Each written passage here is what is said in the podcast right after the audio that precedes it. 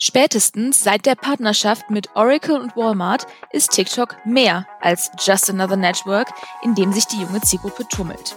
Für manche ist TikTok der neue politische Spielball der Supermächte. Für andere weckt das Netzwerk aufgrund des internationalen Erfolges eine Begehrlichkeit bei den vielleicht einflussreichsten Personen und Unternehmen weltweit. Unser heutiger Gast, Dr. Theo Farm, ist TikTok-Experte und beschäftigt sich mit den neuesten Entwicklungen und Trends, insbesondere mit Blick auf China. Mit ihm möchten wir heute sowohl über die Zukunft, das Potenzial, über potenzielle Herausforderungen von TikTok, als auch über das Thema Creator Economy sprechen. Also, hi Theo, äh, schön, dass wir dich ähm, als Gast für unseren Podcast Heiße Luft gewinnen konnten. Ähm, ich glaube, die Leute, die auf LinkedIn aktiv sind, äh, die wissen ganz genau, dass du ein absoluter Experte zum Thema TikTok, aber auch zu dem Themen Identifizieren von Trends bist. Ähm, ich möchte aber nicht zu viel vorwegnehmen, deshalb ähm, stell dich doch gerne einmal selber vor. Genau, also vielen Dank Niklas und Steffi, vielen Dank für die Einladung. Mein Name ist Theo, ich wohne in München und bin Experte für digitale Trends, vor allem in den Bereichen Media, E-Commerce und eben auch Marketing. Und ähm, dort interessieren mich dann eben vor allem im Augenblick das ganze Thema Creator Economy, zu dem wir ja gleich kommen werden, und eben auch TikTok. Und vielleicht noch zu meinem Background. Also ich arbeite jetzt seit über zehn Jahren im digitalen Bereich. Ähm, angefangen damit, dass ich nach meiner Promotion über digitale Plattformen damals dann ein Startup zusammen auch mit Rocket Internet in Berlin gegründet habe Anschließend habe ich im Venture- und Digitalbereich von Pro7 Sat1 gearbeitet, war dann eben auch Professor für Online-Marketing und äh, Entrepreneurship und bin seit jetzt ein paar Jahren selbstständig unterwegs als äh, ja eine Mischung aus Content Creator, Berater und Speaker für all diese schönen digitalen Trends. Sehr gut. Ich glaube, wenn man dir auf LinkedIn folgt, ähm, hat man schon die Chance, glaube ich, äh, was Digitalthemen angeht, auf jeden Fall up-to-date zu sein. Ähm, bevor wir jetzt ähm, inhaltlich einsteigen, ähm, spielen wir immer so eine Runde Ketchup oder Mayo. Das sind so klassische Entweder-Oder-Fragen, auf die du ähm, entweder ganz kurz ähm, oder aber auch ausführlicher antworten kannst. Und da würde ich jetzt einmal einstarten. Ähm, das erste Entweder-Oder wäre Deutschland oder China. Also ich glaube, was Digitalisierung angeht, vor auf jeden Fall China. Und auch wenn die Frage jetzt gewesen wäre, Silicon Valley oder China, hätte ich wahrscheinlich auch mit China geantwortet, weil die gerade in diesen ganzen Themen Mobile, Social Media und Commerce wirklich uns in Europa zehn Jahre voraus sind und selbst in den USA wahrscheinlich noch fünf Jahre voraus. Spannend. Microsoft oder Oracle? Microsoft, definitiv. Ich glaube, die haben ja in den letzten Jahren ein wahnsinniges Wachstum gezeigt, sind ja in vielen Bereichen extrem erfolgreich. Und ich glaube, wenn du jetzt auf dieses ganze Thema TikTok äh, genau abzielst, dann glaube ich, dass Oracle da keinen allzu großen Mehrwert liefern kann. Ja, wir kommen nachher auch noch darauf zu, also darauf zu sprechen. Ähm, da können wir auch gerne noch mal ausführlicher darauf eingehen, weil es definitiv zum Thema TikTok eine, eine spannende Frage ist. Ähm, die nächste Frage, äh, TikTok oder LinkedIn? Also TikTok definitiv, wenn man jüngere Zielgruppen erreichen möchte und wenn man eben Branding machen möchte. Ähm, ich glaube aber, dass LinkedIn logischerweise für so Professionals wie uns noch der relevantere Kanal ist. Also ich glaube für uns, für B2B vielleicht auch, wenn wir nur einen Kanal haben dürften, dann wahrscheinlich LinkedIn. Nice. Letzte Frage, Podcast oder Keynote? Als Medium finde ich Podcast extrem spannend, weil ich selbst wahrscheinlich zehn Stunden am Tag Podcast höre gefühlt. Also ich glaube, Podcast ist das beste Medium im Augenblick, um ja auch Inhalte zu vermitteln und auch um neue Sachen zu lernen in, also in deiner Intro hattest du ja auch schon mal erwähnt, dass du ne, heute über das, dass wir heute über das Thema TikTok und über das Thema ähm, Creator Economy sprechen möchten. Ich glaube, wir starten einfach mal mit dem Thema Creator Economy, weil es, glaube ich, auch ein super spannendes Thema ist, was halt derzeit wirklich sehr, sehr viel diskutiert wird. Ähm, du bist ja absoluter Experte auf dem Thema. Daher ähm, möchtest du einmal aus deiner Perspektive den Begriff Creator Economy einordnen, damit die Zuschauer auch mal so ein Gespür dafür zu bekommen und wissen, ähm, in welche Richtung das so gehen kann. Unter Creator Economy verstehe ich im Prinzip das gesamte Ökosystem aus einerseits Content Creatern, dann den ganzen Social Media Plattformen, aber auch den Plattformen, die es den Creatern ermöglichen, eben so schnell diese Inhalte zu erstellen und eben auch zu monetarisieren.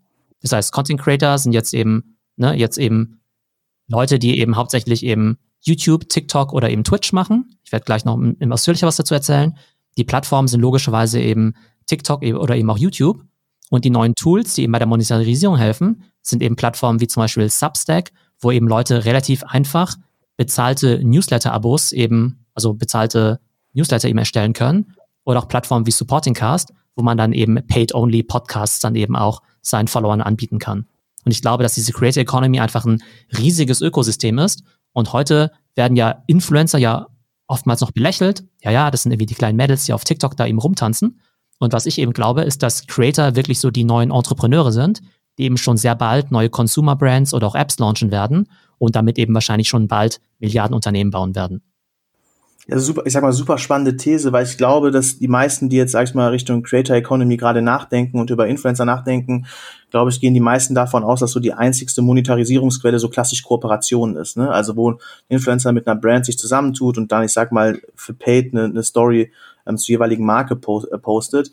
Aber du würdest schon sagen, dass losgelöst von diesen klassischen Kooperationen da derzeit, ich sag mal, sehr, sehr, also auch sich neue Monetarisierungsmöglichkeiten entwickeln. Definitiv. Also ich glaube, ähm, zunächst mal müsste man sich mal angucken, was überhaupt die Rolle von diesen Content Creator ist. Und aus meiner Sicht sind es eben eher Media Companies. Und wenn man sich mal Media Companies anschauen, ähm, was macht eigentlich so ein klassischer Verlag oder meinetwegen auch so ein TV-Sender? Die machen ja vor allem drei Sachen. Die machen Creation, die machen Distribution und die machen Monetarisierung von Medieninhalten. Ne? Und diese Kette können wir gleich mal sozusagen äh, abarbeiten zwischen äh, Creation, Distribution und Monetization. Und da werden wir eben sehen, dass der Content Creator eben deutlich besser oder auch effizienter aufgestellt sind als klassische Mediaunternehmen und dass es eben gerade auf der Monetarisierungsseite eben mittlerweile ganz, ganz viele Sachen äh, gibt, die man machen kann, von bezahlten digitalen Abos bis hin zu eigenen Produkten oder sogar eigenen Apps. Also da gibt es eigentlich hunderte von Möglichkeiten jenseits der typischen Brand-Kooperation. Du hast ja eben schon mal so ein paar ähm, ja, Drittanbieter da genannt.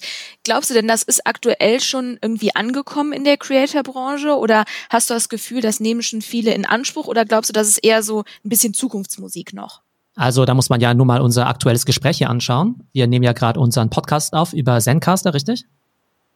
Ja, richtig. Genau. Und wie viel zahlt ihr dafür im Monat? Ich glaube, ja, ich glaube, es sind 18 Dollar oder irgendwie sowas. Ja, aber 10 Dollar. 10 Dollar ist ja schon mal ein Anfang. Und dann bin ich mir sicher, dass die irgendwann noch irgendwie eine Pro-Version entwickeln werden. Vielleicht auch noch eine Video-Version. Das ist schon die Pro-Version. Genau, vielleicht die Pro-Pro-Version. Vielleicht noch für Video, die dann nochmal teurer ist.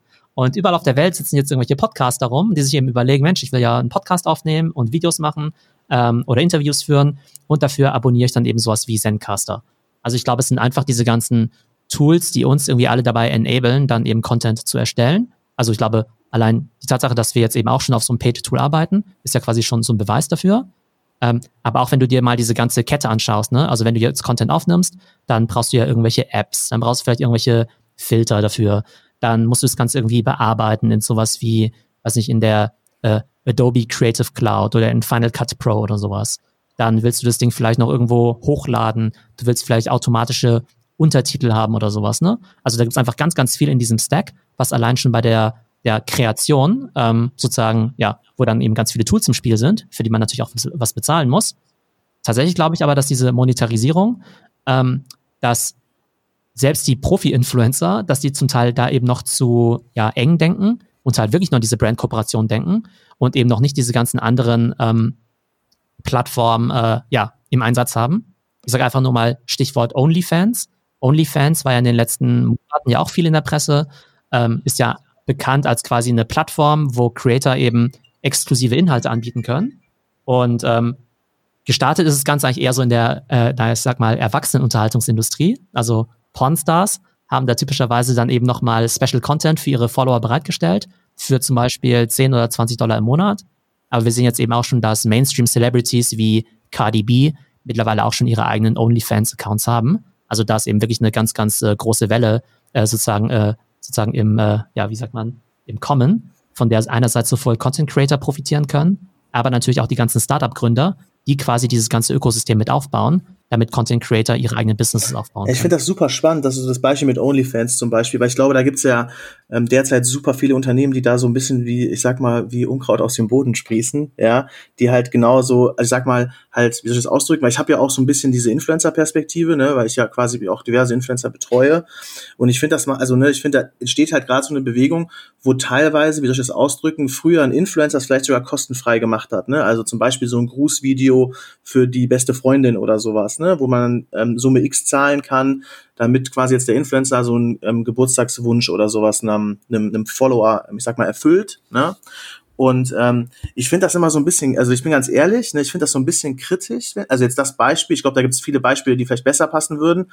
Ähm, in dem konkreten Fall finde ich das immer so ein bisschen kritisch, weil ich sage mal, das ist halt so gefühlt so ein Freundschaftsdienst, der jetzt monetarisiert wird. Weißt du, was ich ausdrücken möchte? Ähm, ja, genau. Also klar ist es natürlich so, dass die äh, Influencer jetzt auch überall versuchen, natürlich die Hand aufzuhalten. Und ich glaube, die sollten auch ganz genau abwägen, ähm, ob es sich halt wirklich lohnt, ähm, irgendwie die Community wirklich so stark zu monetarisieren und sich auch nach hinten losgehen kann. Ähm, genau, aber auf der anderen Seite, das, was du genannt hast, dieses Beispiel dieser Plattform äh, Cameo heißen die ja, glaube ich, äh, ja, wo man eben wirklich äh, Celebrities dazu bringen kann, ähm, diese kurzen Botschaften aufzunehmen. Die sind auf jeden Fall ein ganz, ganz spannendes Modell. Aber ich glaube, überall ist, glaube ich, für die Influencer immer die Frage, ähm, wo können wir so monetarisieren, dass die Community eigentlich überhaupt nichts dagegen hat, sogar im Gegenteil, es sogar gerne noch unterstützt.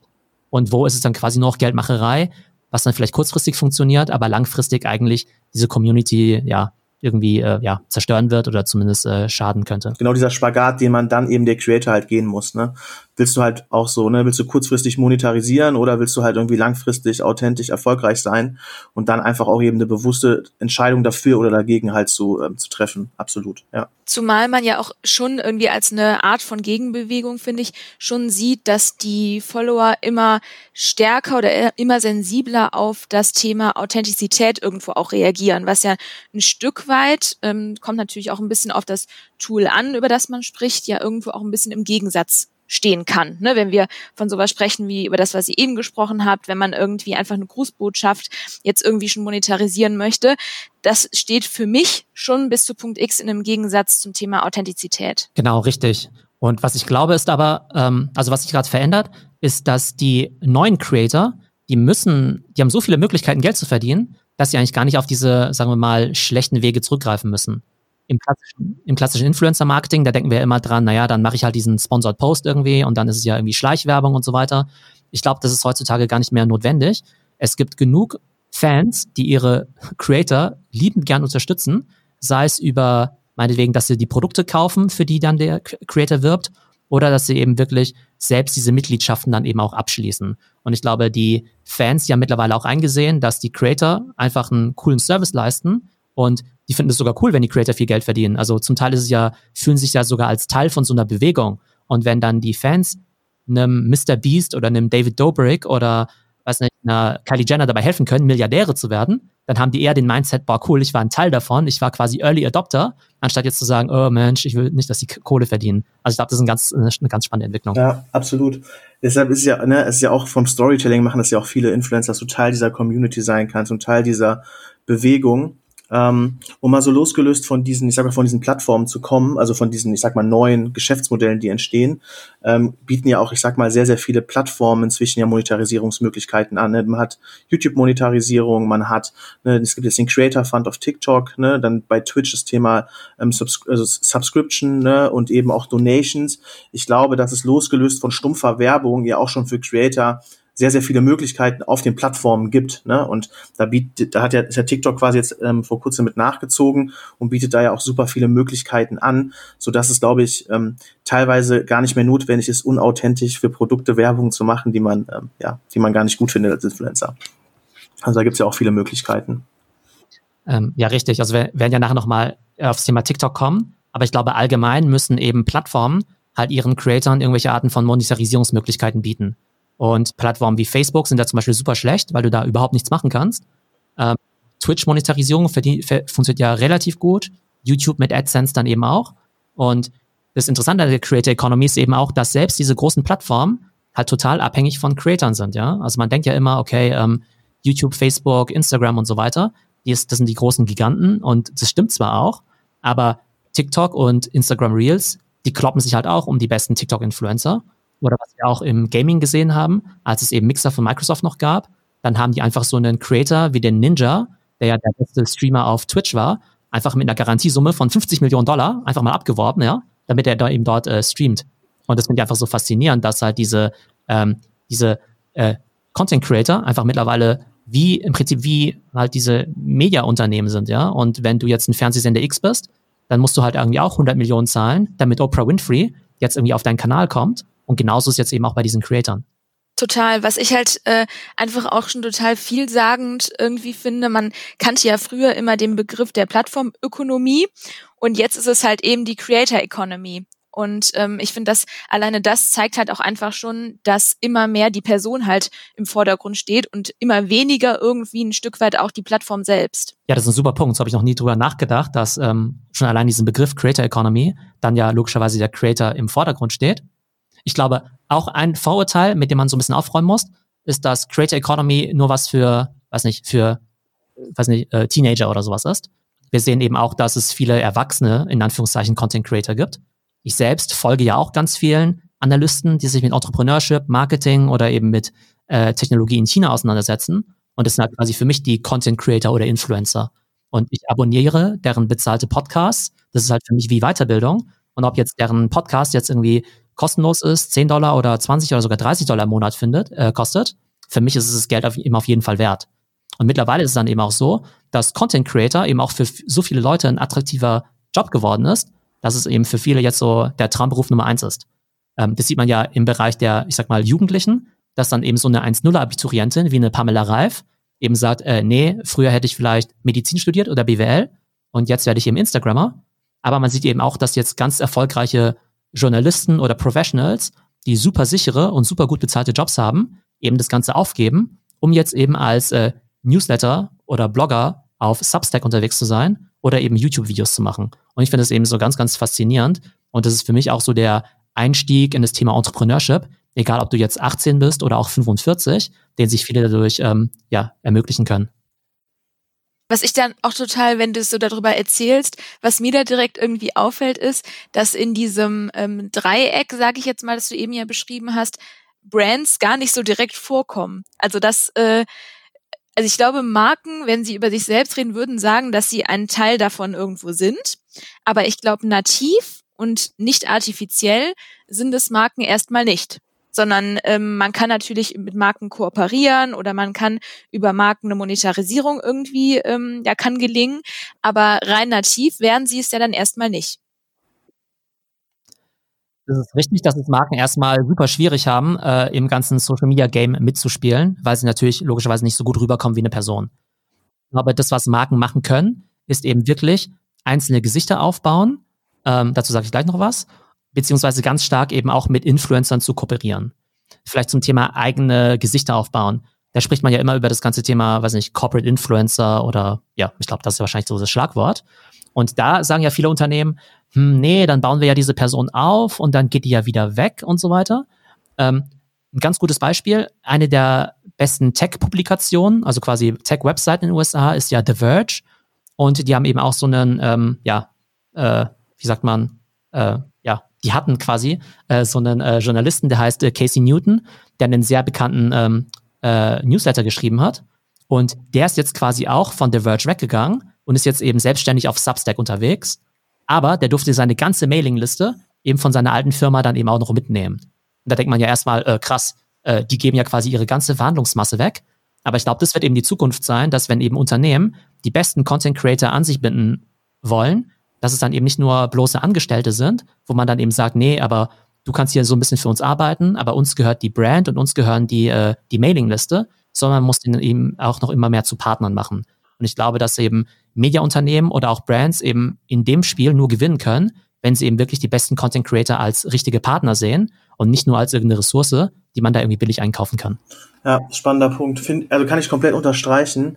Also klar, das Beispiel, was du jetzt gerade gemacht hast, natürlich schon, ich sag mal, High Level, ne, aber das gilt natürlich auch im kleineren Umfeld, ne? Also Marken, die jetzt auch, sage ich mal, irgendwie einen Einstieg in TikTok finden wollen oder ähnliches, ne?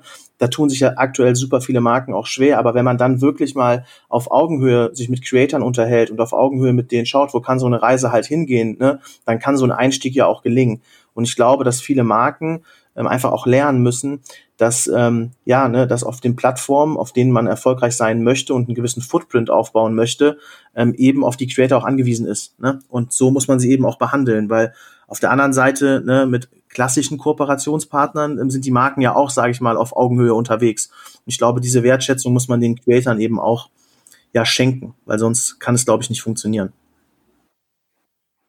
Ich würde gerne mal eine Case Study erwähnen und dann würde mich auch eure Meinung interessieren, ähm, genau, was ihr von dieser Aktion haltet. Und zwar, ähm, genau, geht es da einmal um David Dobrik, ähm, die Firma SeatGeek in den USA und eben äh, Tesla. Und David Dobrik ist jetzt ja einer der ja, beliebtesten ja, YouTuber mit 18 Millionen Followern mittlerweile und ist jetzt auch riesig auf TikTok. Und der hat eben diese Kooperation mit SeatGeek, was ja so eine Art äh, ja, Ticketing-Plattform für Sportereignisse und so weiter ist. Und die haben dann eben immer diese Videos, wo David Dobrik eben irgendwelche Teslas verschenkt an seine Kumpels oder an irgendwelche Wildfremden. Und SeatGeek sponsert das Ganze. Und gefühlt hat SeatGeek da irgendwie schon 20 verschiedene Teslas oder sowas gesponsert. Und diese Videos haben dann in Summe bestimmt, was nicht, über 100 Millionen Views oder so bekommen. Und das Spannende ist dann aber eben, dass einfach diese Firma SeatGeek dann eben langfristig eben auch schon mit diesem David Dobrik dann eben so assoziiert ist und quasi auch als Teil des Contents quasi schon mit eingebaut wird, so dass die Follower dann eben nicht sagen, oh, da ist wieder Schleichwerbung, sondern ja, mega geil, da ist ja schon wieder SeatGeek und die sorgen wieder dafür, dass irgendwelche coolen Leute jetzt irgendwelche Teslas bekommen oder so. Ähm, Frage an euch, was haltet ihr von dieser Aktion? Kennt ihr die schon? Und ist es für euch auch denkbar oder ja, dass einfach Firmen wirklich super langfristig mit Influencern kooperieren, anstatt jetzt nur mal so zwei, ein, zwei kurze Kampagnen zu machen? Also willst du, soll ich starten? Also ich habe, also ich, also ich kenne den Case, ja. Ich habe den, ähm, also wie soll ich sagen, ich bin eh ein Fan davon, gerne mal auch ähm, außerhalb von Deutschland die Augen aufzuhalten, ne? Weil irgendwie Deutschland ja auch gerade was so innovative ähm, Vermarktungssachen angeht, gerne mal so ein wie soll ich sagen, so ein bisschen hinterher stolpert. Ne? Deshalb, ich kenne den Case, finde den ehrlicherweise sehr, sehr geil, ja, weil ich finde, und das ist, glaube ich, das, was du auch andeutest damit, du musst halt weg aus so einem kurzfristigen Kooperationshamsterrad. Ne? Du musst es halt schaffen, finde ich, langfristig Creator an die Marke zu binden und langfristig auch dadurch es zu schaffen, nativ in den Content des Creators zu kommen. Und das hat eben SeatGeek geschafft. Ne? Also die haben es geschafft, dass sie als einfach nativer, wertvoller, und guter Content wahrgenommen werden. Und wenn du das als Marke schaffst, eben nativ dich in den Content des Creators zu integrieren, dann hast du, glaube ich, ähm, alles richtig gemacht. Also von daher, klar ist das jetzt, ich sag mal, ein relativ großer Case, äh, mit, ich sag mal auch, da wird ja auch ein gewisses Budget dahinter stecken, ne? Aber ich glaube, das kannst du auch im Kleinen schaffen. Und ich glaube, das kann im Zweifel auch Marken, die eben nicht diesen monetären Mittel haben, ähm, schaffen, sich auch ähm, über andere charmante, intelligente Möglichkeiten ähm, eben so eine native Integration hinzubekommen. Und das sollte aus meiner Sicht, berichtige mich gerne Steffi und ergänze das gleich, ähm, absolut the way sein. Also weg von kurzfristiges Hamsterrad hinfristig in eine langfristige native Integration. Also so würde ich das einschätzen. Ich würde, also ich kenne den Case übrigens nicht, deswegen äh, vielleicht nochmal eine andere Perspektive. Ich habe natürlich jetzt nur die Informationen irgendwie durch euch. Ich kann das, was du gerade sagst, Niklas, alles irgendwo unterschreiben, würde aber noch eine ein bisschen kritischere Sache vielleicht noch hinzufügen wollen. Ich finde es toll, wenn Marken ähm, ja solche Leute nutzen, Anführungszeichen, beziehungsweise nicht nur nutzen, sondern mit denen kooperieren und da irgendwie ein tolles Content-Format, wenn man das so nennen mag, irgendwie daraus generiert werden kann. Aber ich finde es teilweise irgendwie auch schwierig, wenn es sich zu weit von der Marke entfernt und weder der Creator noch die Aktion irgendwas mit der Marke zu tun haben.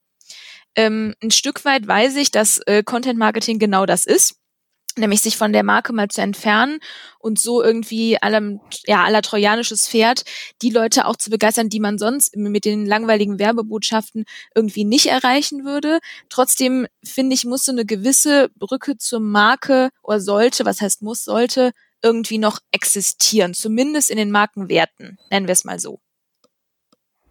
Definitiv. Also der Fit zwischen Creator Brand und dem Content, der muss natürlich immer gegeben sein. Ich glaube, ähm, wo es besonders einfach ist, ist halt, ich glaube, ich bei Lifestyle-Marken oder zum Teil auch im professionellen Kontext, ähm, wo der Creator eigentlich relativ glaubwürdig vermitteln kann, warum er, ne, warum jetzt über diese Marke gesprochen wird. Also nehmen, wir, also nehmen wir mal an, euer Podcast, ja, ist in zwei Jahren, weiß nicht, einer der größten Marketing-Podcasts in Deutschland, ja. Und ihr erzählt dann, okay, wir benutzen seit zwei Jahren irgendwie Zencaster, weil wir finden das besser aus den Gründen A, B oder C. Dann ist eben A super glaubwürdig, weil ihr das Tool auch selber nutzt. Und B, seid ihr ja irgendwo auch Experten, weil ihr euch vielleicht zehn verschiedene Plattformen angeguckt habt und ihr seid der Meinung, dass das am besten funktioniert. Das heißt, es ist dann ja kein, in dem Sinne jetzt kein, ja, es ist dann vielleicht Werbung, wenn Zencaster vielleicht einen Deal mit euch macht, aber es ist dann ja eher so ein Testimonial, als dass es jetzt irgendwie Schleichwerbung oder sowas ist. Und ich finde, das wäre dann eben auch total authentisch. Genauso wie auch bei mir. Ähm, ich werde, ich, ich, ich blogge ja immer viel bei LinkedIn über Sachen, die ich selber cool finde. Dann werde ich halt immer so Sachen gefragt wie, ja, ob ich jetzt von denen Geld bekomme oder ob ich da irgendwie Aktionär bin oder sowas. Ja? Und dann sage ich immer, ähm, also A, nein, ich bekomme kein Geld von denen. Und B, selbst wenn ich Aktionär bin, dann glaube ich, habe ich leider nicht die Marktmacht, um da die, äh, ja, die Börsenkurse nach oben äh, zu treiben mit meinen Posts, glaube ich. Aber wer sich mit meinem Content auseinandersetzt, der weiß halt, dass ich irgendwie Apple ganz toll finde und nur Apple-Produkte benutze, dass ich dann eben alles über Zoom mache und Microsoft Teams eben ganz schlimm finde und dass ich irgendwie Peloton cool finde und seit einem Jahr äh, so ein Ding bei mir zu Hause stehen habe. Wenn jetzt irgendwie morgen Peloton, Zoom oder Apple auf die Idee kommen würden, mit mir einen Influencer-Deal zu machen, dann glaube ich, wäre das eben super authentisch und würde dann eben auch in diese Content-Welt gut reinpassen. Das stimmt. Dieses Thema Authentizität, das ist halt irgendwie, keine Ahnung, seit wie vielen Jahren wird das irgendwie als so das Buzzword im Influencer-Marketing irgendwie gepredigt. Ne? Aber ich glaube, dass ähm, also die, ich glaube, es ist halt, also wie soll ich das ausdrücken? Ich appelliere halt ne, auch immer so an dieses natürliche Nutzungsverhalten. Das ist in dem Fall ja auch so. Das Produkt nutzt du schon, du bist davon überzeugt ne, und kannst dir deshalb auch vorstellen, damit eine Koop zu machen. Und das Gleiche würde ich halt auch an jedem Creator so sehen. Wenn du von den Produkten überzeugt bist und die langfristig nutzt, ne, dann ist es doch ein super Fit schon mal ne, und ein guter Indikator, ob, ob, ich sag mal, ob das Produkt oder die Marke halt eben zum Creator passt. Ne? Und deshalb ja, aber du hast noch deine Meinung nicht zum Case gesagt, Theo. Muss auch noch mal sagen.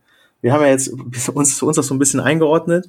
Ähm, würdest du sagen, ist aus deiner Sicht, ein, also du hättest ihn wahrscheinlich nicht mitgebracht, wenn du ihn schlecht finden würdest, aber ähm, würdest du sagen, es ist, ist, ist, ein, also ist ein guter Case plus ähm, hat irgendwie so diesen, diesen Brand-Fit und diese Authentizität? Ähm, ja, auf jeden Fall, genau. Also ich glaube, ähm, das ist eben auch eine ganz langfristige Partnerschaft und ähm, ich glaube, das ist einfach super glaubwürdig. Und wie gesagt, glaube ich, ist es gar nicht so schwierig für die Brands, ähm, diesen Brandfit dann eben auch zu finden, wenn man sich einfach mal so den Lifestyle eben dieser Creator anschaut und mal guckt, was die so machen. Was halt super unglaubwürdig wäre, wäre, wenn ich jetzt morgen sagen würde, dass irgendwie, ich weiß nicht, äh, Android-Handys viel besser sind als Apple oder sowas, würde mir das wahrscheinlich keiner glauben. Ähm, aber bei Sachen, die, was dann ohnehin bekannt ist, also wenn, äh, wenn auch irgendwelche Twitch-Streamer zum Beispiel sagen, dass sie am liebsten, äh, weiß nicht, äh, Grafikkarten von Nvidia nehmen, statt welche von AMD oder sowas, wenn man halt weiß, dass sie seit zehn Jahren Nvidia-Fans sind, dann ist es eben super glaubwürdig. Ähm, aber ich glaube, da können wir eigentlich auch eine ganz gute Brücke schlagen zu dem Thema, dass Creator jetzt eben nicht nur diese Sponsorship-Deals machen, sondern eben auch wirklich eigene Produkte rausbringen. Und das ist nämlich das wirklich Interessante. Weil wir kennen ja, viele von uns kennen ja dieses Beispiel von der Kylie Jenner, die ja am Anfang logischerweise auch viel Influencer-Marketing gemacht hat und dann ja auch ihre eigene Kosmetiklinie Kylie Cosmetics rausgebracht hat, die ja, glaube ich, letztes Jahr zum Teil verkauft wurde ähm, mit einer Bewertung von einer Milliarde Dollar. Und Früher hätte man vielleicht gedacht, okay, das sind eben Ausreißer. Und ich glaube, dass solche Sachen immer häufiger kommen werden, weil es eben für die Creator immer einfacher ist, eigene Produkte auf den Markt zu bringen, weil sozusagen es ganz viele Bausteine in dieser Wertschöpfungskette gibt, von irgendwie Produktion, Logistik, äh, Shop-Design und so weiter, was sie eben komplett outsourcen können und dadurch mit einer relativ schlanken Operation dann eben eigene Konsumgüter rausbringen können. Also ich glaube, das wird der nächste große Trend sein, eben Influencer-Brands, also so wie es ja auch eine Zeit lang eben diese ganzen Instagram-Brands gab, ähm, Nahrungsergänzungsmittel und so weiter, glaube ich, dass die nächste Welle der großen Consumer-Brands dann eben Influencer getrieben ist und dass es dann eben nicht nur kleine Nischen-Brands sind, sondern eben wirklich welche, die ja eine Milliarde Bewertung haben können. Krass. Ja, also ich finde zwei Anmerkungen dazu. Ich finde, das ist zum einen ja auch jetzt schon so, also schon Gegenwart, ne, auch in Deutschland. Es gibt in Deutschland zum Beispiel auch viele Unternehmen, ich sag mal jetzt aus klassischen Merch, aber auch im Bereich Kosmetik, die sich darauf spezialisiert haben, ich sag mal gemeinsam mit Influencer-Marken aufzubauen. Also das gibt es heute schon, das ist das eine. Plus, dass natürlich diverse Creator, und das wäre so ein bisschen der zweite Punkt, das ja teilweise auch schon machen. Ne? Also jetzt keine Milliarden Bewertung haben in Deutschland, ne? aber es gibt ja, ähm, ich weiß, glaube ich, das heißt bei wie heißt sie nochmal, bei, das ist diese Fashion-Brand, Nachnamen König, du weißt, wen ich meine. Eileen. Genau, Eileen. Ich war bei Auriel König, deshalb Eileen König, ja. Da gibt es ja quasi auch schon Fashion-Brands in Deutschland, ähm, von, also von deutschen Influencern, die echt ein richtig, also echt ein, also eine richtige Wertigkeit bekommen haben. Was ich glaube, dass es zum einen einerseits auf der Dienstleisterseite schon Unternehmen gibt, die sich gerade darauf spezialisieren, aber eben auch Creator, die es jetzt schon geschafft haben, auch losgelöst von einem Following ne, oder von einer Markenbekanntheit, die der Influencer selber hat, eben erste erfolgreiche Creator-Brands aufzubauen. Also ich glaube schon, dass das derzeit ähm, in Deutschland schon anfängt. Ne? Also sind wir teilweise auch schon da. Und ich glaube, die Vorteile liegen immer auch auf der Hand, weil quasi das Marketing und die Distribution ja schon eingebaut ist, weil irgendwelche Influencer sich eben jahrelang die Mühe gegeben haben, diese Followership aufzubauen. Und das ist halt so das Interessante, weil man ja früher gesagt hat, ich baue ein Produkt und dann gucke ich mal, wie ich das verkaufe. Und heute baut man eben diese Distribution über Social Media eben zuerst auf.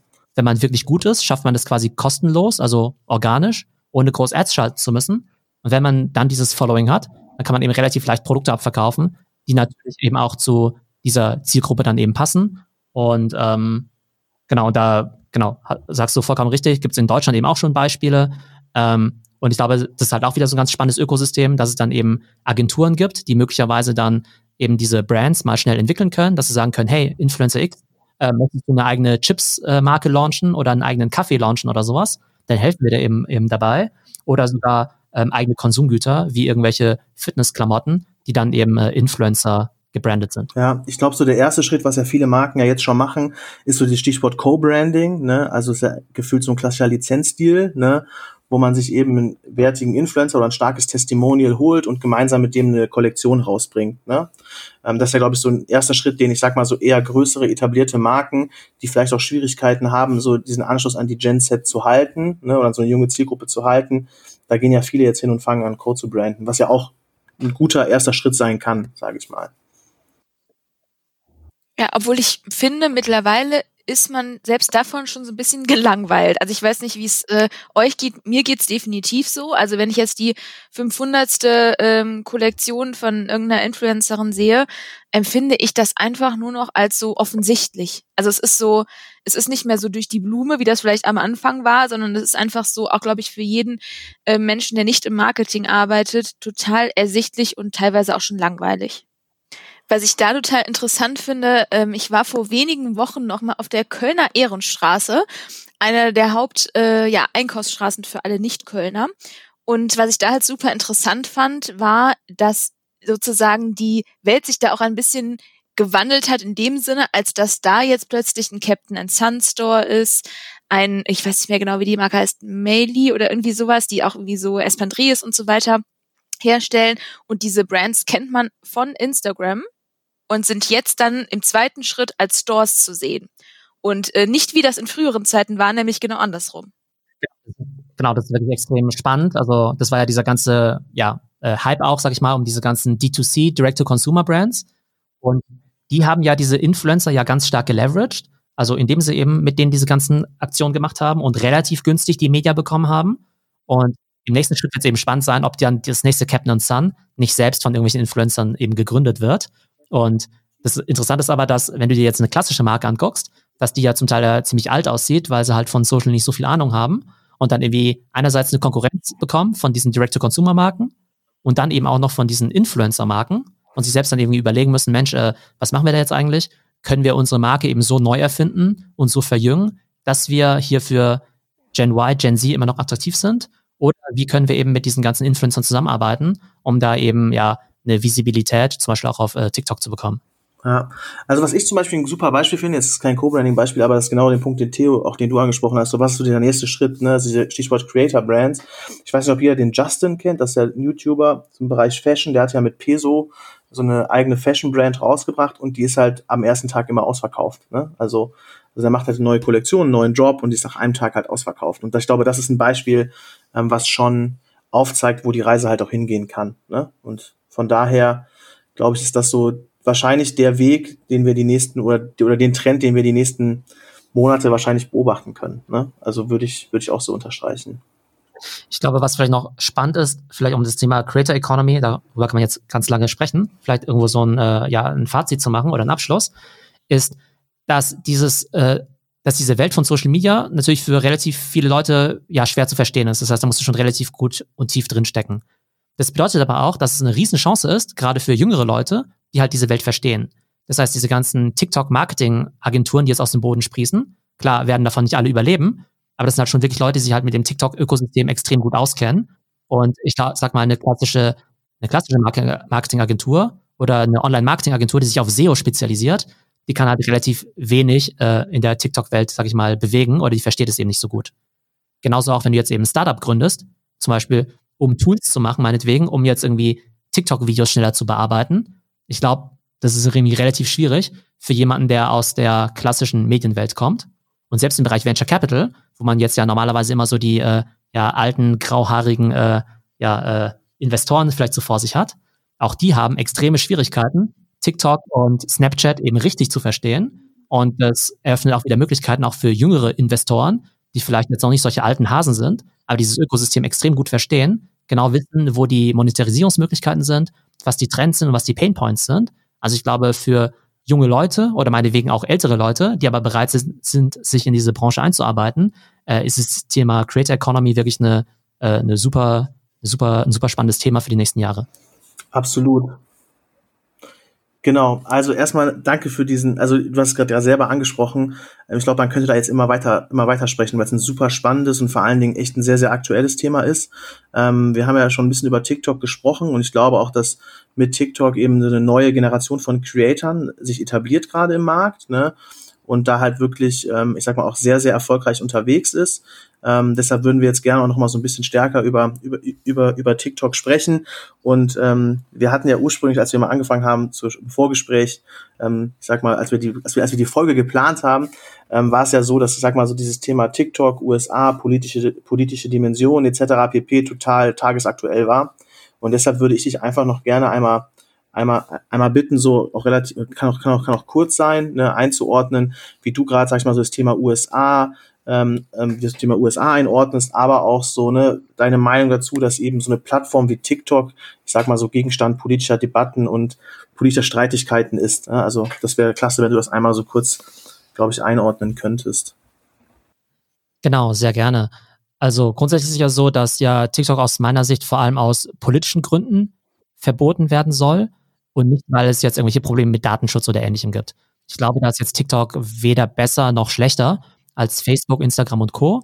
Das heißt, ich glaube, da müssen sich weder User noch Unternehmen eben jetzt große Gedanken machen. Also ich glaube, jeder, der auf Instagram aktiv ist, sollte eben auch auf TikTok aktiv sein und eben äh, umgekehrt. Ähm, rein politisch ist es so, dass wenn TikTok eben nicht aus China kommen würde, sondern aus Schweden, das wäre wahrscheinlich kein Problem. Also niemand hat ein Problem eben äh, mit Spotify. Das heißt, da spielt natürlich schon eine Rolle, dass die USA natürlich vielleicht irgendwo auch berechtigt, vielleicht Angst davor haben, Mensch, äh, China gewinnt hier zu viel Einfluss bei uns. Zeigt aber für mich gleichzeitig auch, dass die USA in vielen Bereichen eben auch schon die Vorherrschaft verloren hat und es da auch eine Art Protektionismus gibt, dass dann eben einfach Facebook und selbst Instagram eben nicht mehr State of the Art sind, was eben Social Media angeht, was eben Content Creation Tools und auch künstliche Intelligenz angeht. Und da versucht man dann eben, naja, sich einen Teil von dem Kuchen zu sichern, indem man quasi diesen Zwangsverkauf eben anordnet. Ob es wirklich dazu kommt, kann ich schlecht beurteilen. Ich würde meinen, dass äh, die USA gerade ganz andere Probleme haben. Ähm, wir nehmen heute den Podcast auf am äh, Montag. Ich glaube, drei Tage nachdem äh, Trump ins Krankenhaus eingeliefert wurde mit äh, der Corona-Diagnose. Und äh, Trump äh, macht ja immer gerne neue Baustellen auf, um von seinen Tagesgeschäften abzulenken. Und ich würde mir wünschen, dass äh, ja, TikTok jetzt kurz vor der Wahl und mit dem, was in den USA los ist, jetzt dort nicht äh, auf Platz eins der äh, Agenda ist von der US-Regierung. Ähm, von der kann ich mir gut vorstellen, dass auch diese Deadline, die ja gesetzt worden ist, dass die eben einfach verstreicht, ohne dass es eben zu einem Verkauf von TikTok kommt, was aus meiner Sicht immer noch die beste Lösung wäre, weil TikTok einfach eine unglaublich spannende Plattform ist, die extrem dynamisch gewachsen ist, die sehr innovativ ist und egal an wen sie jetzt verkauft wird, ob das jetzt im ob das jetzt eben Microsoft gewesen wäre oder jetzt eben TikTok oder Walmart, dass eben so eine Corporate Ownership da die Innovation auf jeden Fall verlangsamen würde, was weder gut für die Plattform noch für die Community ist. Ja, ja, würde ich ähnlich, würde ich ähnlich einschätzen. Ne? Also ich glaube, also ich hoffe einfach, ne, also es sieht ja, ich sag mal, es sieht ja gut aus, dass so die Zukunft geklärt ist, sage ich mal, oder dass eine, also ne, ich sag mal, ne, mit mit Walmart und ähm, eben Oracle, dass dort eben, ich sag mal, zwei Partner sofern es zum Verkauf kommen muss, ne, ich sag mal, bereitstehen, da eben aus einer Partnerschaft einzugehen.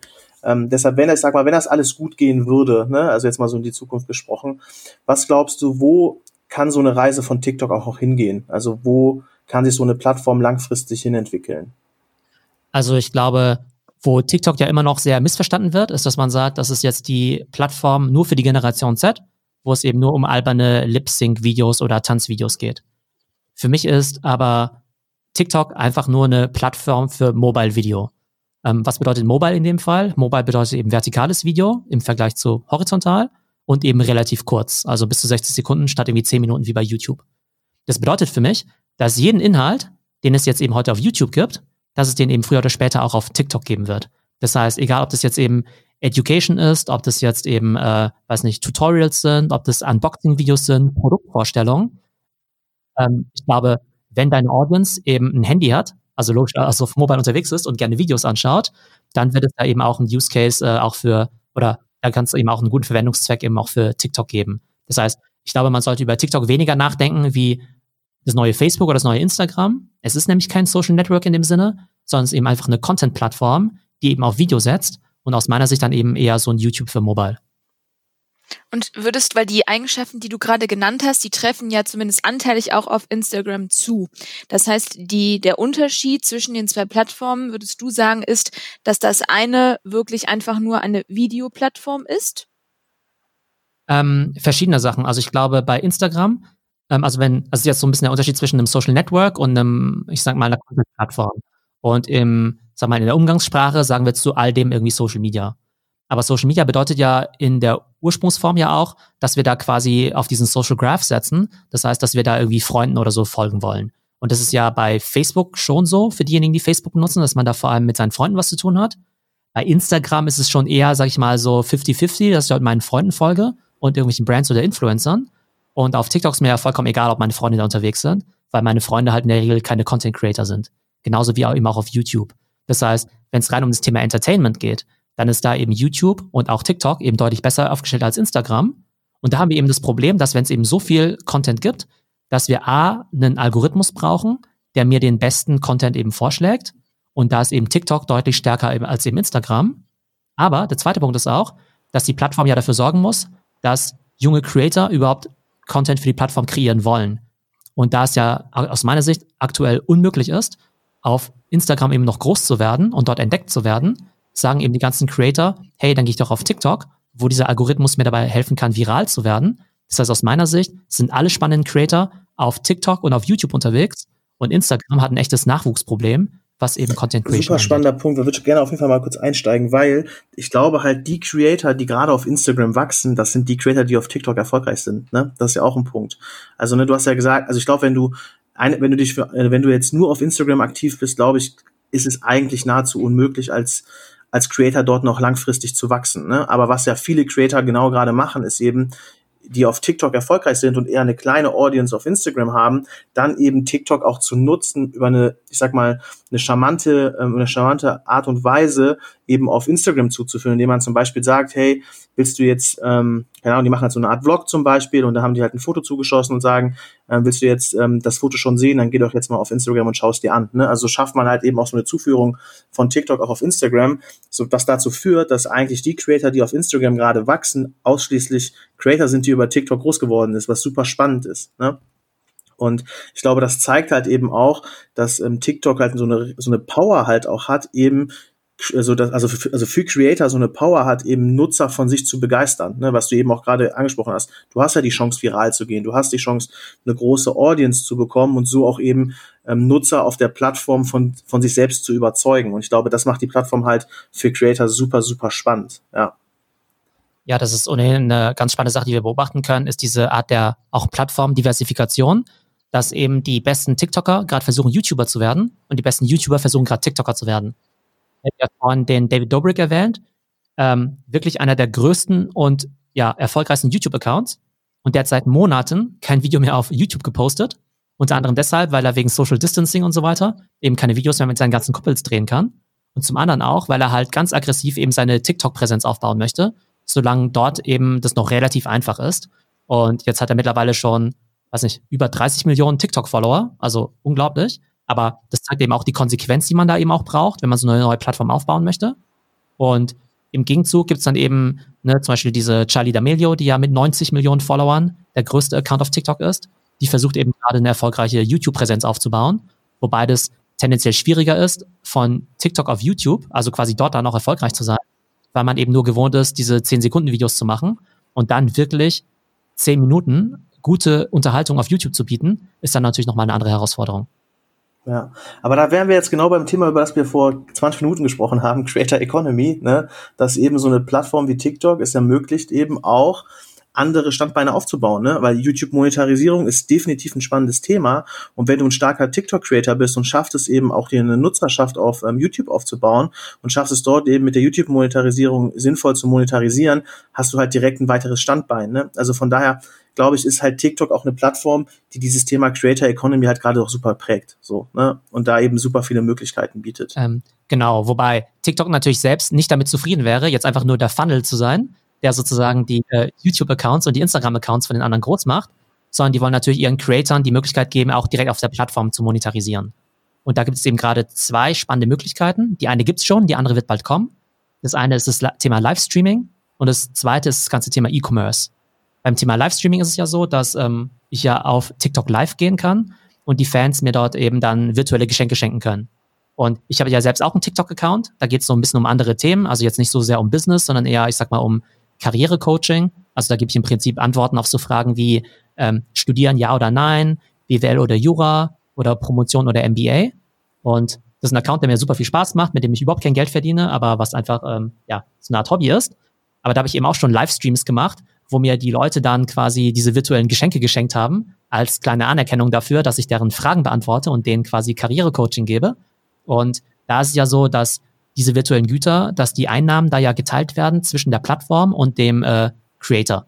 Und bei mir spielt sich natürlich im kleinen Bereich ab, aber ich habe schon Livestreams mit ver verfolgt, wo innerhalb von ein paar Minuten die Streamer dann in so einer Session halt wirklich Zehntausende von Dollar bekommen haben an virtuellen Geschenken.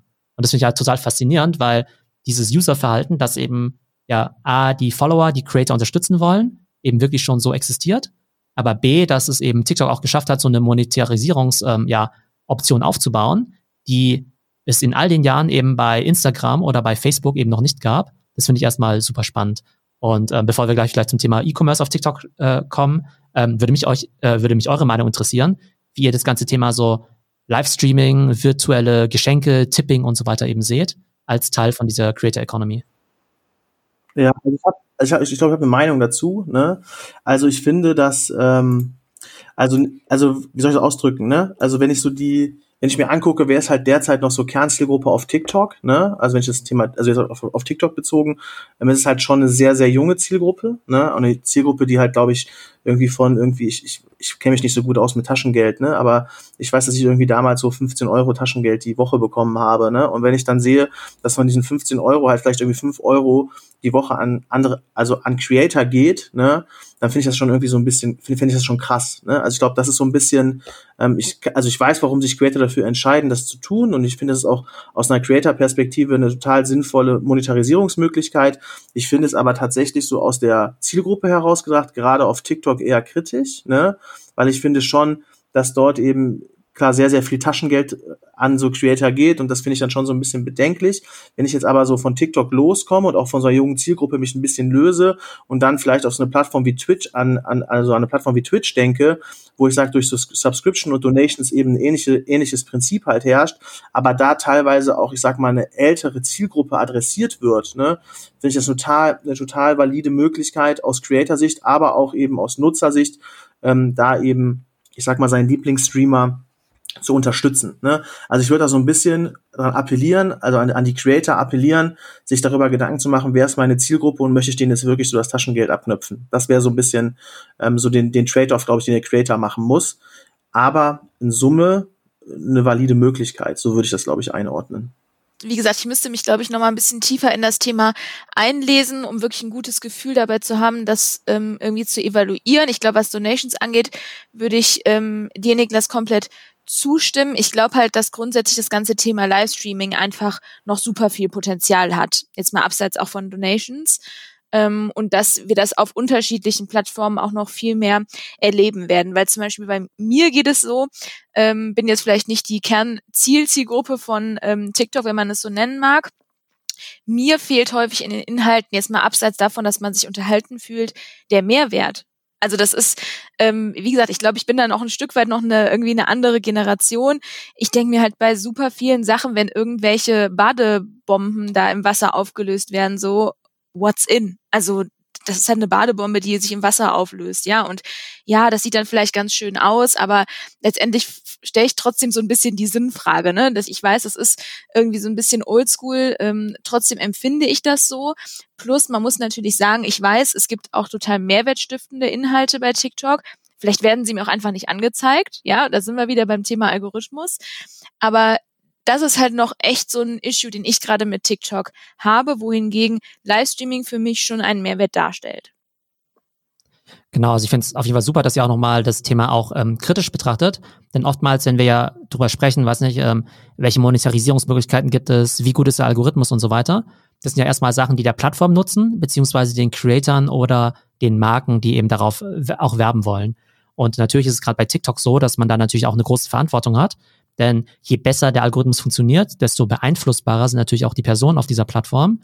Und ähm, klar ist es toll, wenn es diese Monetarisierungsmöglichkeiten gibt, aber wir wollen natürlich auch nicht den Kindern sozusagen das ganze äh, ja, Taschengeld aus der Tasche ziehen. Und ich glaube, da ist eben ganz wichtig, dass man da eben äh, ja das eben auch äh, berücksichtigt. Ja, wir sind, also jetzt, ähm, wenn wir über Livestream, du hast ja eben das Thema Thema E-Commerce angesprochen, das ja auch ein zweiter Baustein jetzt von TikTok sein wird. Und was ja auch gerade vor kurzem gelauncht wurde, ist der, ist, ist der Creator, Creator Fonds, Creator Fonds. Da könnte man nachher auch nochmal drüber sprechen. Ähm, wenn ich über das Thema E-Commerce nachdenke, da, wie gesagt, da plant ja TikTok gerade was, das kannst du, glaube ich, nachher auch nochmal kurz erzählen. Und ich glaube, und da, das ist so eine, also auch eine Frage an dich, aber ich glaube, in Asien ist es ja sogar schon so, dass es so live, ähm, ich sag mal, so wie in Deutschland gibt es ja QVC, also QVC oder so, so TV-Formate, aber ich glaube, dass es in Asien ja derzeit sogar schon, im, also Stichwort hier Social Selling, ne, ähm, oder Social Commerce, ähm, dass es ja live im Netz so TV, also so TV-ähnliche Shopping-Formate gibt, ne. Das ist ja quasi auch, also wo das Thema Livestream halt auch eine super wichtige Rolle bekommt, eben live online Sachen zu verkaufen. Ähm, vielleicht hast du da eine Meinung zu? Ähm, siehst du da einen Trend ähm, oder wie würdest du das einordnen? Also Live-Shopping ist definitiv ein riesiger Trend. Wie du schon richtig sagtest, sowas wie QVC oder Home-Shopping ist ja eigentlich eher so oldschool. Und ich glaube, Live-Shopping auf Social Media ist dann eher so Live-Shopping für, ja, für die Generation Z, würde ich mal sagen. Und gerade in China ist es einfach ein riesiges Geschäft. Und da ist es ja so, dass man eben ganz bekannte Livestreamer dann eben auch hat. Also quasi wirkliche, also quasi wie die TV-Shopping Queen. Gibt es dort eben quasi die äh, Live-Shopping Queens oder auch Kings, die dann auf diesen Plattformen sehr, sehr bekannt sind. Und da gibt's, also es hat wirklich Dimensionen. Also die bekannteste von diesen Streamerinnen, ähm, die heißt ja Via und die hat es an einem einzigen Tag mal geschafft, Waren im Wert von 400 Millionen Dollar zu verkaufen über ihren Livestream. Und das muss man sich vorste so vorstellen, dass sie eben wirklich stundenlang auf Sendung gehen und dann irgendwie zig verschiedene Produkte vorstellen und anpreisen. Zum Teil eben eigene Produkte oder dann eben auch Fremdprodukte, wofür sie natürlich dann auch Provisionen von den Brands dann eben bekommen. Und die Zuschauer, die sind dann eben wirklich Fans von dieser Streamerin in erster Linie und kaufen eigentlich fast alles, was ähm, ja diese Streamerin dann eben auch vorschlägt oder auch anpreist. Das kennen wir übrigens auch aus der alten Welt, also eine Oprah Winfrey, die hatte ja auch diesen Oprah's Book Club und wenn die dann eben ein Buch vorgeschlagen hat, dann war das auch immer sofort auf Platz eins in der New York äh, ja, Bestsellerliste. Nur mit dem Unterschied jetzt, dass gerade in China diese Integration zwischen Social Media und E-Commerce ja eben so gut läuft, dass du dann eben schon sofort eine Payment Wallet integriert hast, wie eben äh, WeChat Pay oder Alipay und man dann eben mehr oder weniger mit One-Click dann eben auch direkt das Produkt kaufen kann. Und ich glaube, das wird eben der, ja, das nächste große Megathema im Bereich E-Commerce sein. Also E-Commerce in den nächsten Jahren wird eben nicht sein, okay, ich muss meinen Shop so bauen, dass es da ja eine bisschen bessere Usability oder Navigation oder sowas gibt, sondern nein, wir müssen es eben schaffen, wirklich gute Livestreams eben zu erstellen, dann das ganze Thema Checkout und so auch technisch gut abzuwickeln, aber wir brauchen eben vor allem auch die Gesichter, die das gut verkaufen können und auch da wieder Creator Economy, ähm, ein Jobprofil der nächsten Jahre wird eben auch wirklich sein, okay, bin ich ein guter Livestreaming-Host, der über Stunden lang Leute unterhalten kann und denen auch was verkaufen kann. Also definitiv ein riesiges Thema, was dann nochmal ein ganz neues Ökosystem im Bereich E-Commerce nach sich ziehen wird. Ähm, ja, apropos Shopping. Wir haben ja am Anfang äh, bei Ketchup oder Mayo schon mal kurz über das Thema äh, neuer TikTok-Partner Oracle gesprochen. Und da hattest du ja schon mal verlauten lassen, dass Microsoft der für dich bevorzugte Partner ähm, gewesen wäre. Ähm, warum? Also ich glaube, der bevorzugte Partner wäre an sich einfach nur ByteDance. Also ich glaube ja, dass sie eigenständig bleiben sollten. Und bei Microsoft versus Oracle ist es ja so, dass ähm, Microsoft ja einfach noch deutlich mehr Expertise im Bereich Cloud eben auch hat. Ähm, die sind ja nach AWS, Amazon Web Services, ja der zweitgrößte Player in dem Bereich und auch deutlich fitter sind im ganzen Bereich künstliche Intelligenz. Das heißt, auch wenn wir jetzt sagen würden, okay, wir wollen vielleicht Fortschritte machen, auch beim Thema Algorithmus, dann ist da wahrscheinlich Microsoft besser aufgestellt als Oracle. Und ich glaube, Oracle kann, im, kann in erster Linie einfach nur Server und eben die normale technische Infrastruktur liefern, aber eben nicht das Smarte, was noch dahinter steckt. Und spannend eben bei Microsoft wäre auch noch gewesen, dass die auch noch verschiedene Plattformen haben, wie zum Beispiel eben auch, ähm, ja, dass denen ja auch Minecraft zum Beispiel gehört, dass die im Bereich Gaming ja auch ganz stark sind mit äh, Xbox und dem ganzen Thema Xbox Cloud Gaming. Und da hätte es sicherlich spannende Synergien gegeben zwischen ähm, TikTok auf der einen Seite und eben auch den, diesen ganzen Gaming Services von Microsoft. Ich glaube aber, dass ähm, genau, dass TikTok unter der, ja, also wenn sie weiterhin zu ByteDance gehören, ohnehin all diese Themen schon längst auf der Platte hat und die eben auch ohne Microsoft, ohne Oracle oder auch ohne Walmart umsetzen könnten. Also was die Themen Gaming oder auch E-Commerce angeht. Also ich glaube, aus meiner Perspektive haben wir schon super viel gesprochen. Was mich nochmal persönlich interessieren würde, ist, ähm, wie, also welche Rolle kann TikTok langfristig eben, ich sag mal, im sinnvollen Marketing-Mix ähm, bekommen? Also ich glaube, dass TikTok ein super relevantes Tool ist in dem Marketing-Mix von fast jedem Unternehmen. Derzeit glauben ja ganz viele Unternehmen noch, dass TikTok irgendwie zu jung ist oder dass die ja, Audience dort eben kein Geld hat. Ähm, grundsätzlich ist es so, dass ja jede Plattform mit der Zeit immer älter wird. Bei Facebook war es ja auch so, dass die mal eben nur für ne, College-Studenten gedacht war. Und heute ist es ja eher so diese Ü60-Plattform. Und bei TikTok ist es auch so, dass dort natürlich die Gen Z unterwegs ist, die ja mittlerweile auch schon bis zu 25 Jahre alt ist und eben auch junge Millennials. Das heißt, wenn ich Leute unter 35 erreichen möchte, dann wird da eben TikTok immer spannender. Und eben nicht nur für offensichtliche Sachen, wie jetzt zum Beispiel Konsumgüter, aber eben auch für die Themen Education, die ich vorhin schon genannt hatte. Ich glaube, dass immer mehr Leute TikTok nutzen werden wie YouTube, in dem Sinne, dass sie dort wirklich nach Videos suchen werden und dort eben auch Sachen erklärt haben wollen. Ähm, das heißt, wenn ich ein Anbieter von irgendwelchen Lösungen bin, dann würde ich wahrscheinlich neben dem 5 Minuten YouTube-Video auch noch ein 50 Sekunden TikTok-Video da eben dazu drehen. Und auch in solchen Sachen wie ähm, bei Themen wie zum Beispiel auch Recruiting oder ähm, auch äh, Employer Branding. Also da liegt es ja eigentlich auf der Hand. Ne? Also wenn ich jetzt irgendwie neue Talente für mich begeistern möchte, neue Arbeitnehmer oder auch Azubis, dann sollte ich natürlich auf der Plattform unterwegs sind, wo eben unter 25-Jährige unterwegs sind. Und ich glaube, dass das eben auch ein Kanal ist, den noch viel zu wenige Unternehmen für sich nutzen. Das heißt, wenn ich BMW wäre, die Allianz und so weiter und dort Werbung machen möchte für meine Trainee-Programme, dann würde ich auf jeden Fall auf TikTok gehen oder auch wenn ich ein Anbieter bin, zum Beispiel auch von Bildungsprodukten, wenn ich jetzt zum Beispiel eine Fernuni bin oder ein Anbieter von Online-Kursen und so weiter, dann ist natürlich TikTok auch eine super Zielgruppe, wo ich meine Produkte auch bewerben kann. Das heißt, aus, mehr, ähm, aus meiner Sicht, TikTok ist eigentlich für ja, viel mehr Unternehmen ein Muss, als sie eben heute denken und eben primär für das Thema Awareness und Brandbuilding bei der Generation Z und bei jungen Leuten, die man vielleicht sonst auch gar nicht so gut erreichen kann, aber zunehmend auch für die Themen ähm, E-Commerce und auch Lead Generation. Spannend. Wer aus deiner Sicht macht das denn heute schon gut? Also gibt es schon Marken, die das äh, ganz gut beherrschen und da auf TikTok in Deutschland einen, ähm, ja, einen ganz guten, ganz guten Weg gefunden haben? Ähm, ich glaube, da ist noch relativ viel äh, Luft nach oben, muss ich sagen. Ähm, ich glaube, wir hatten ja auch schon mal gemeinsam ja auch mal über das Thema äh, Zalando auch schon gesprochen, ne?